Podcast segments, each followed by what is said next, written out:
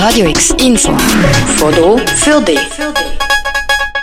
Unter dem Titel Das Netzwerk Kulturpolitik Basel begrüßt geplante Wiedereröffnung und schlägt das Basler Konzept vor, ist am Freitag vor der letzten Woche ein Schreiben an die Öffentlichkeit rausgegangen. Das Netzwerk Kulturpolitik Basel ist ein Zusammenschluss aus verschiedenen Kulturinstitutionen. Dazu gehört zum Beispiel Symphonieorchester Basel, die Kaserne, das Ensemble Phoenix, die Gare du Nord, das Heck oder auch das Theater Basel. Aber zuerst zu der Ausgangslage.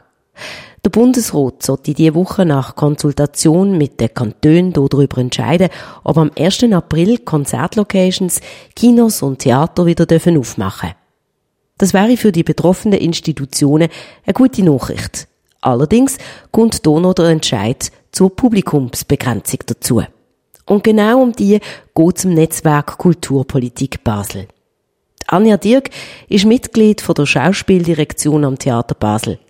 Sie erklärt, dass zu Basel eben schon konkrete Untersuchungen für ein entsprechendes neues Schutzkonzept im Kulturbereich gemacht worden sind.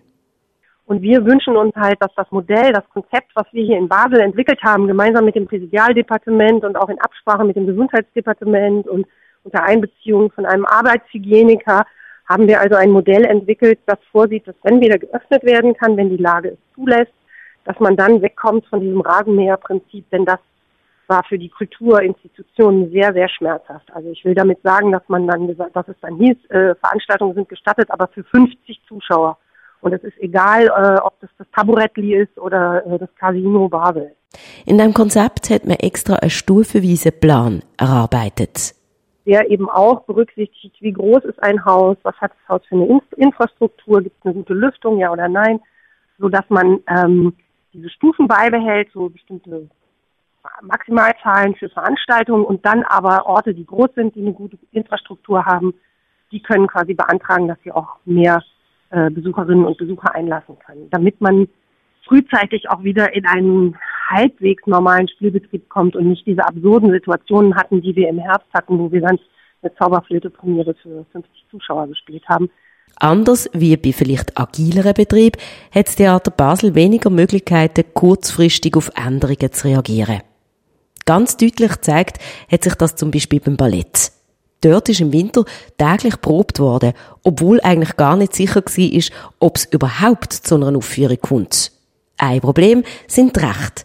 Wenn das Theater Basel die Rechte von einem Choreograf zu einem Stück abkauft, dann gelten die nur für eine gewisse Zeitspanne. Dazu noch einmal Anja Dirk. Das ist tatsächlich so und ähm, Verschiebungen sind dann eben nicht immer so einfach möglich. Also das Ballett, muss man dazu sagen, hat es in dieser Krise besonders hart getroffen. Die haben wirklich seit fast einem Jahr gar keine Premiere mehr rausbringen können.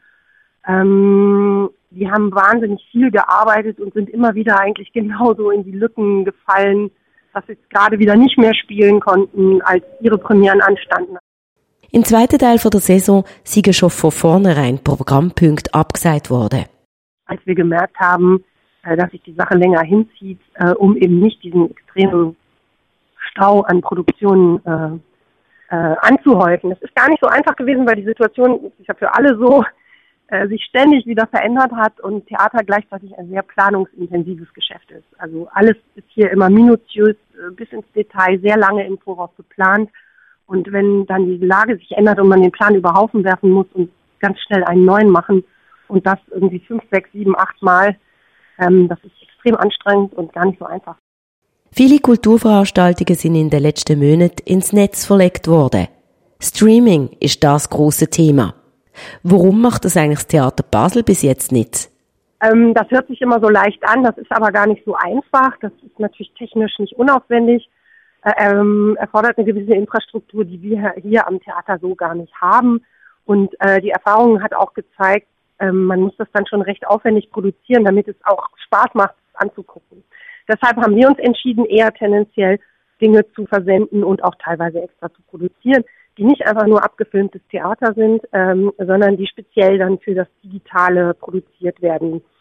Solche Videos werden neu jeden Freitag auf die Webseite vom Theater Basel aufgeladen. Ein aktuelles Beispiel ist das Kindertheaterstück Räuber Hotzenplotz. Dazu sind eine Art Hip-Hop-Videos gemacht worden. Spezielle Formate aus anderen Sparten kommen dann laufend dazu. Bis jetzt sei das Angebot gratis. Aber äh, natürlich fragen wir uns mittelfristig, ob wir in dieses ganze Streaming nicht grundsätzlich investieren müssten und dann unter Umständen auch äh, Formate etablieren, die äh, für, für die es dann auch gerechtfertigt ist, Eintritt in Anführungsstrichen zu verlangen. Geld in Streaming zu investieren ist aber sicher nicht das, was Theater Basel unbedingt will. Denn das Publikum ist wichtig. Nicht nur für die Einnahmen, sondern auch für die Schauspielenden und für alle die, die für die Bühne leben. Die Anja Dirk betont darum noch einmal den Wunsch vom Netzwerk Kulturpolitik Basel. Deshalb ist der Wunsch des Netzwerks, dass dieses Konzept, das wir da entwickelt haben und mit dem wir auch eigentlich einen großen Zuspruch erfahren haben äh, in der ganzen Schweiz mit sehr vielen Dachverbänden und ähm, Interessensvertretungen und auch schon bei der Politik vorstellig waren, dass wir hoffen, dass das jetzt berücksichtigt wird, wenn äh, am 1. April hoffentlich Kulturveranstaltungen wieder möglich sind. Nach Konsultation mit den Kantonen wird die morgen über weitere Lockerungen im Kulturbereich im Bundesrat entschieden werden. Für Radio X, Daniel Bürgin. Radio X Megacast.